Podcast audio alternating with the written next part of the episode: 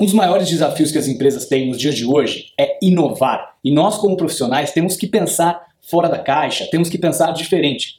Mas como fazer isso? Como pensar de maneira inovadora? Hoje nós vamos conhecer alguns dos conceitos que um dos maiores especialistas de pensamento criativo do mundo trouxe para nós.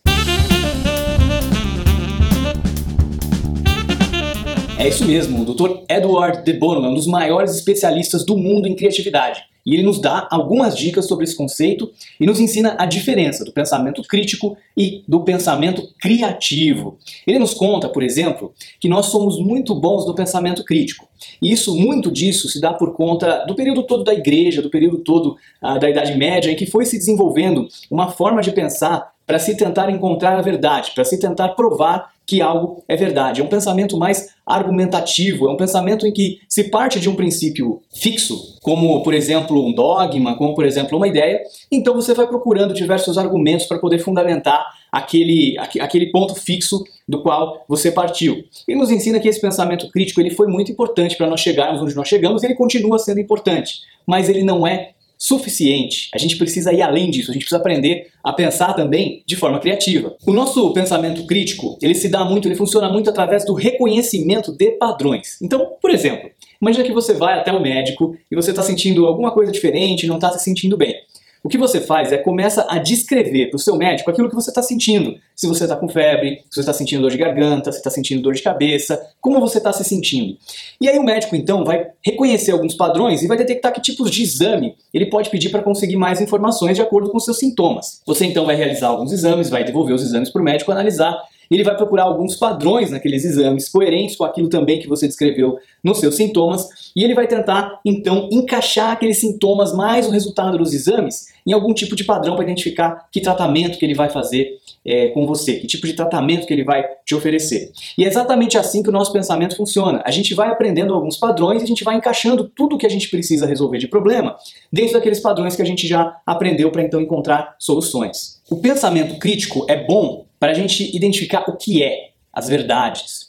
Esse é o pensamento crítico. E o pensamento criativo é um pensamento para a gente identificar o que pode ser. É um pensamento mais imaginativo, mais disruptivo com a realidade e com esses padrões que a gente já conhece. Ele nos explica que os pensamentos muitas vezes são assimétricos. Isso significa o seguinte: você pode, por exemplo, ir de A até B, você pode ir de B até C, mas não necessariamente você pode ir de C até A. E o caminho de ida de A até B pode ser diferente do caminho de B até A de novo. Bom, isso está parecendo um pouco confuso, mas é justamente nesses casos, por exemplo, que a gente descobre novas conexões entre aquilo que a gente conhece, que a gente acaba descobrindo o humor. Ele conta, por exemplo, uma piadinha até engraçada, que ele diz o seguinte: um homem ah, vai para o inferno. E aí, chegando no inferno, ele morre, né? Chegando no inferno, ele então vê um antigo colega dele e aí tem uma moça muito bonita sentada no colo desse colega. E ele pensa assim: puxa vida, mas isso não pode ser um inferno, você não pode estar no inferno, né? Porque você está aí se divertindo. E aí o amigo diz: não, eu sou a punição para ela.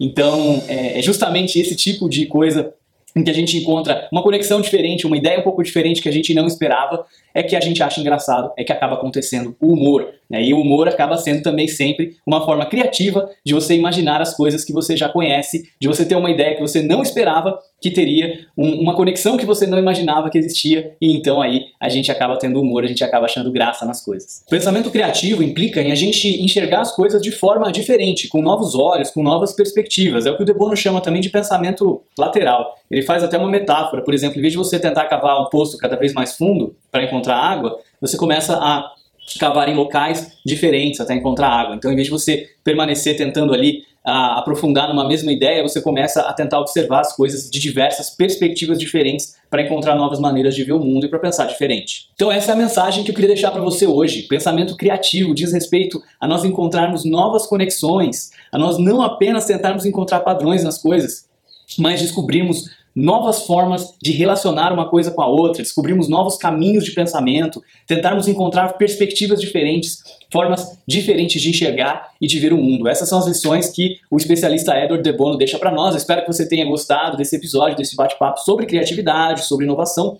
É, não esqueça de deixar o seu comentário aqui no canal do YouTube, de se inscrever no canal para receber os novos vídeos. E se você está ouvindo o podcast pelo iTunes, não esquece de escrever o seu review do podcast. Muito obrigado e até o próximo episódio.